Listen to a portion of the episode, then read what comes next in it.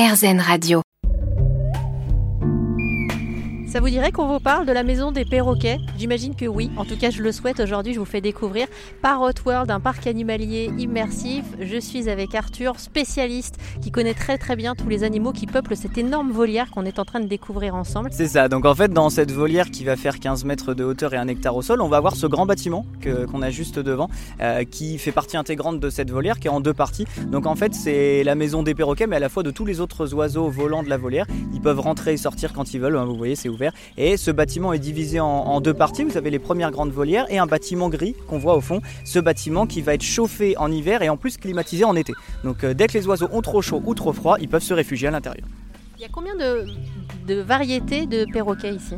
Alors ici, on va avoir une vingtaine d'espèces, euh, vraiment sur les perroquets. Moi j'ai dit variété, pas du tout. Oui, non, mais Je- c'est- le, le bon mot ne venait pas. Donc combien d'espèces on a on va avoir une vingtaine d'espèces. Donc euh, pour la grande majorité, elles vont se diviser en deux parties. Donc on va avoir les Amazones qui sont vraiment des petits perroquets, toujours avec une base de verre, euh, qui sont très très doués notamment pour euh, imiter et répéter très très bien. Et les fameux grands haras qu'on voit juste là, donc comme le, le perroquet, le haras bleu et jaune, qui eux vraiment font partie des perroquets les plus grands qu'on peut avoir en Amérique du Sud. On a un, un grand haras juste devant nous, voilà, qui est en train de euh, d'eux même d'ailleurs. On a un haras chloroptère et un haras de, buffon à droite, donc euh, qui font partie des perroquets quand même d'une certaine taille, hein, qui ont un gabarit assez important. Vous voyez, ils sont en train de mâchouiller des petits morceaux de branches, des petits morceaux de cailloux, euh, qui va leur permettre voilà, de reproduire des comportements naturels et d'user leur bec surtout. hein. C'est vraiment pour ça qu'ils vont le faire. On voit comment ils utilisent leurs pattes, hein, c'est assez fascinant. Ils ont des pattes qu'on appelle zygodactyles, alors c'est un mot un peu compliqué, euh, qui veut tout simplement dire qu'ils ont quatre doigts, deux à l'avant de la patte et deux à l'arrière. Et en fait, il y a une préhension. Quand ils actionnent le- les muscles, ça fait comme un crochet, en fait. Ce qui leur permet à la fois de les utiliser comme ça, comme une main. On voit, c'est assez fascinant. Ils vont vraiment refermer les, les phalanges et ils vont les utiliser pour grimper, pour se soutenir. Plus le bec aussi, qui va être quand même assez mobile. C'est comme s'ils avaient trois pattes, en fait, et qui peuvent grimper sur beaucoup, beaucoup de surfaces différentes. Et alors, je l'ai appris tout à l'heure, mais il y a des perroquets gauchers et des perroquets droitiers. Là, visiblement, celui qui est en face de moi, il est comme moi, il est gaucher. On peut penser que c'est un gaucher, voilà, c'est ça. Alors ils vont pas, ça va pas être assez, euh, assez spécifique, hein, dans le sens où ils vont pas utiliser tout le temps la même patte. Mais oui, chez les perroquets, vous pouvez retrouver des droitiers et des gauchers. Donc euh, sur ces animaux qui sont quand même assez fascinants, hein, on le voit sur le grand haras avec les reflets du soleil. Euh, il n'est pas que vert, hein, vraiment ça fait des reflets dégradés absolument magnifiques. Et euh, voilà, quand on les entend, les perroquets sont tout le temps en train de vocaliser entre eux.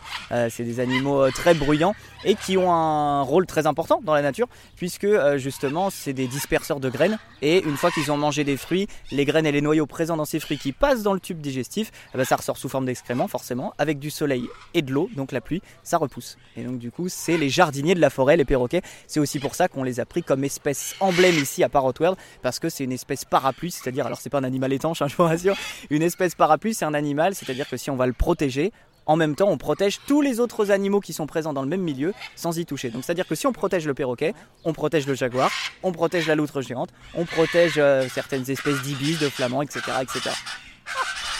C'est génial. Donc là, voilà le, le bruit qu'on entend, ça, ça.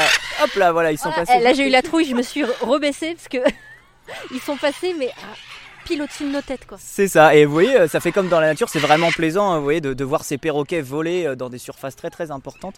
Et euh, voilà, tous les oiseaux ont toujours une possibilité de rentrer à l'intérieur, et on va les nourrir plusieurs fois par jour. hein. On fait, on va dire, deux nourrissages commentés sur les, perroquets, donc les fameuses animations, au niveau de l'amphithéâtre et aussi au niveau du bâtiment. On voit également ici derrière un grand vautour, donc vous voyez qu'on a, on a deux vautours comme ça dans la volière. On, tout de suite, ils dénotent avec le- les couleurs très très vives des perroquets. C'est un urubu à tête rouge.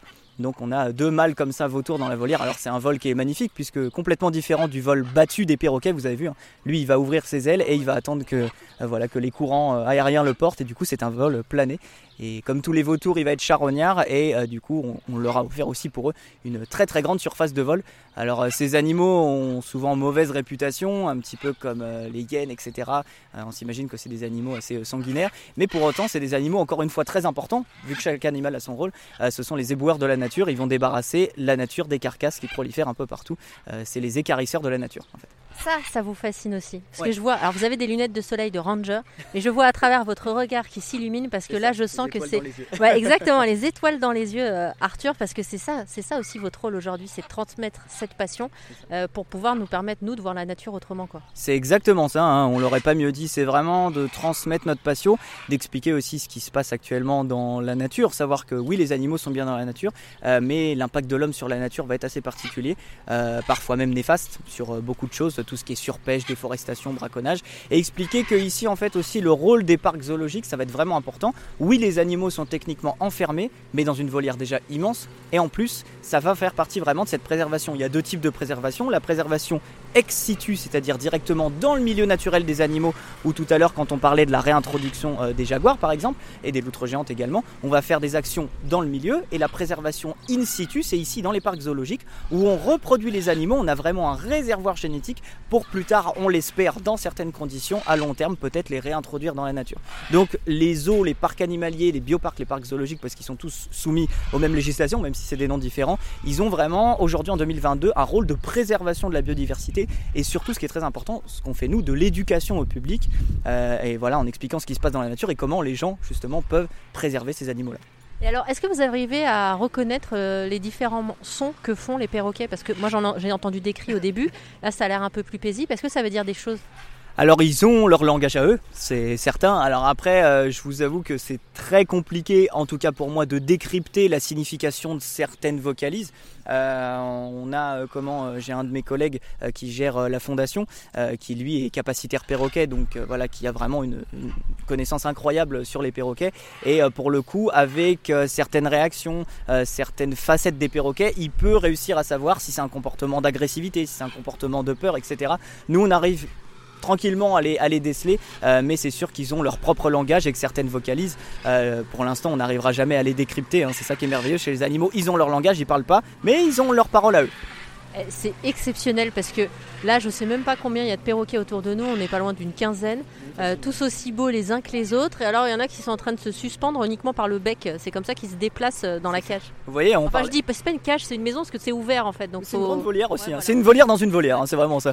Donc effectivement, euh, comme on le voit, ils sont en train de se déplacer avec le bec, bah, comme on expliquait tout à l'heure, avec ces pattes en forme de X, là, les fameuses pattes zygodactyles, plus le bec. Vous voyez, ils vont prendre appui tour à tour sur sur une aspérité de, du grillage et ça va leur permettre de se déplacer assez facilement. On a même vu des perroquets se suspendre au plafond en faisant le cochon pendu. Donc euh, ici, l'agencement de la volière fait qu'ils ont une surface d'exploration à 360 degrés dans tous les sens. En fait, franchement, ici, j'ai l'impression d'être dans, un drôle de, rêve où tout peut se passer.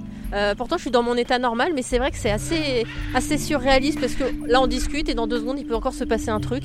Euh, tout à l'heure, je rappelle pour ceux qui viennent d'arriver qu'on a dû se baisser légèrement parce qu'il y a deux perroquets qui ont juste volé au-dessus de nos têtes. On est aujourd'hui à Parrot World, qui est un parc animalier immersif qu'on vous fait découvrir toute la semaine sur RZN Radio.